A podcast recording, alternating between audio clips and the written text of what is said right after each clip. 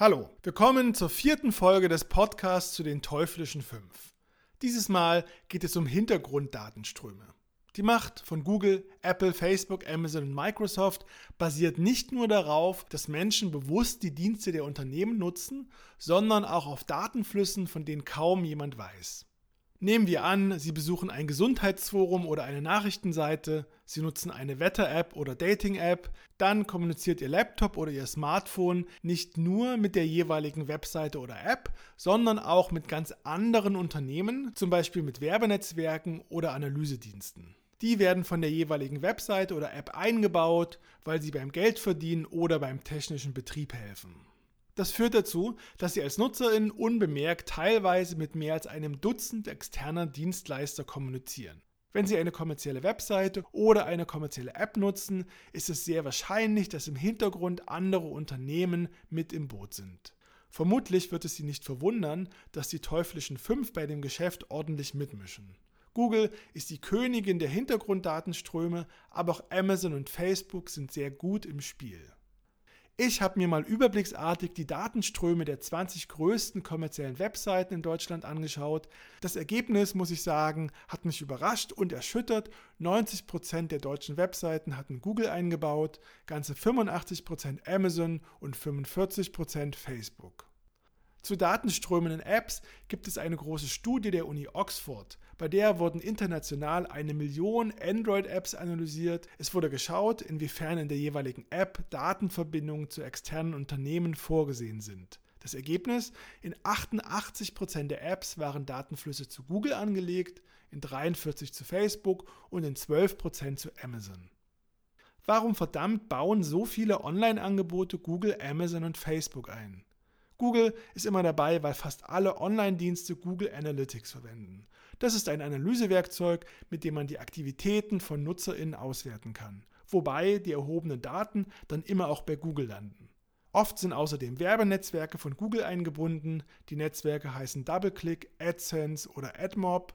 Das ist sehr praktisch. Google blendet inhaltlich passende Werbung ein. Die Webseiten und Apps verdienen Geld, ohne sich aufwendig um eine eigene Vermarktung zu kümmern. Daten an Google fließen oft auch, weil Webseiten und Apps YouTube-Videos eingebunden haben oder den Kartendienst Google Maps oder Recapture. Das ist ein Google-Dienst, mit dem man erkennen kann, ob es sich um einen echten Menschen handelt oder um einen Bot. Sie kennen das bestimmt. Als NutzerInnen bekommen Sie ein Bild eines eingescannten Wortes oder ein Foto angezeigt und müssen unter Beweis stellen, dass Sie das Wort oder den Inhalt des Bilds korrekt erkennen. Soviel zu Google. Auch Amazon tummelt sich auf dem Feld der Hintergrunddatenströme. Der Betreiber des großen Online-Marktplatzes ist gleichzeitig der weltweit größte Anbieter von Cloud-Dienstleistungen. Was machen solche Dienstleister?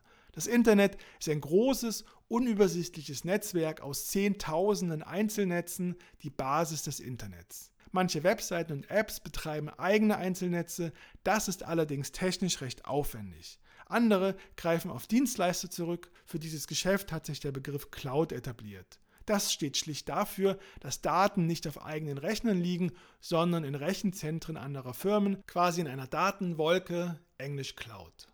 Amazon betreibt überall auf der Welt Cloud-Rechenzentren. Google und Microsoft machen das auch, aber Amazon ist die absolute Nummer 1 im Datenwolkengeschäft mit seinem Tochterunternehmen Amazon Web Services.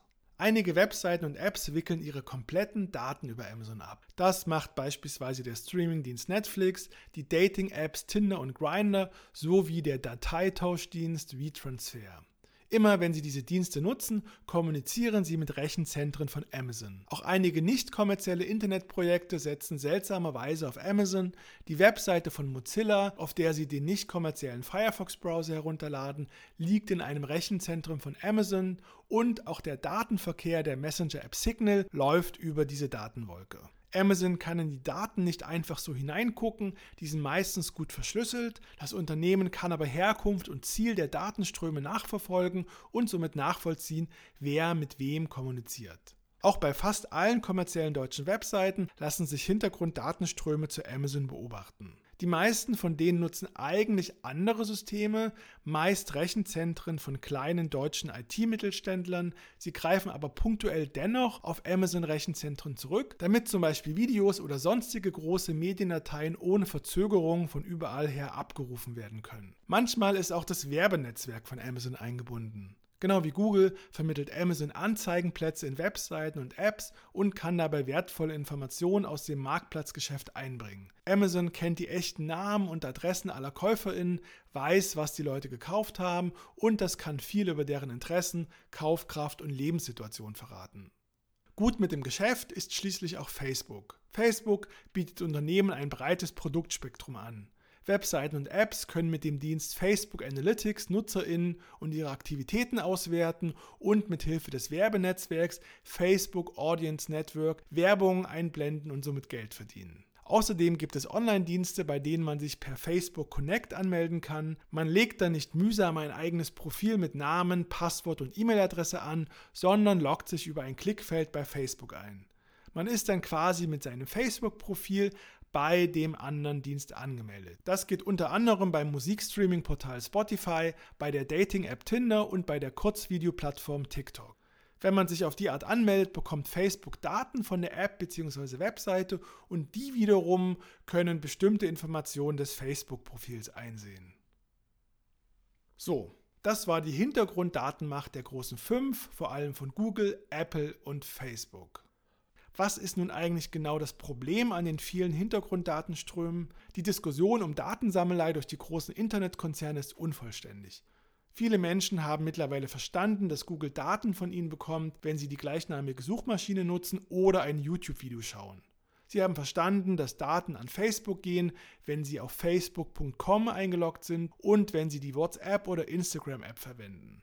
Und sie wissen, dass Amazon viel über sie erfährt, wenn sie auf dem gleichnamigen Online-Marktplatz einkaufen. Sie glauben hingegen, dass sie unbeobachtet von den großen IT-Konzernen sind, wenn sie sich an anderen digitalen Orten aufhalten. Und das ist falsch. Hunderttausende von Webseiten und Apps haben Google, Facebook und Amazon eingebaut und schicken, ohne zu fragen, Daten an einen Teil der teuflischen Fünf. Massenhaft Daten bekommen Sie vor allem bei kommerziellen Online-Diensten, bei Webshops, Medienwebseiten und sonstigen werbefinanzierten Webseiten oder Apps. Online-Medien sind ganz besonders große Datenschleudern. Datenflüsse zu Google und Co gibt es allerdings auch bei Angeboten, bei denen Sie es nun gar nicht erwarten würden, beispielsweise auf Webseiten und Apps von Universitäten, Vereinen, Kirchen oder Parteien. Die Hintergrunddatenströme vergrößern die Wirtschafts- und Datenmacht der teuflischen Fünf erheblich. Sie stellen sicher, dass Google, Facebook oder Amazon fast immer mit dem Boot sind, egal welche Webseite und welche App im großen weltweiten Internet sie gerade nutzen. Das war der vierte Teil des Podcasts zu den teuflischen Fünf. Vielen Dank, dass Sie dabei geblieben sind. In der fünften, der letzten Folge überlegen wir uns, was man tun kann. Ein Problem zu beschreiben ist ein guter erster Schritt, aber man sollte doch auch nach Lösungen schauen. Bis dann.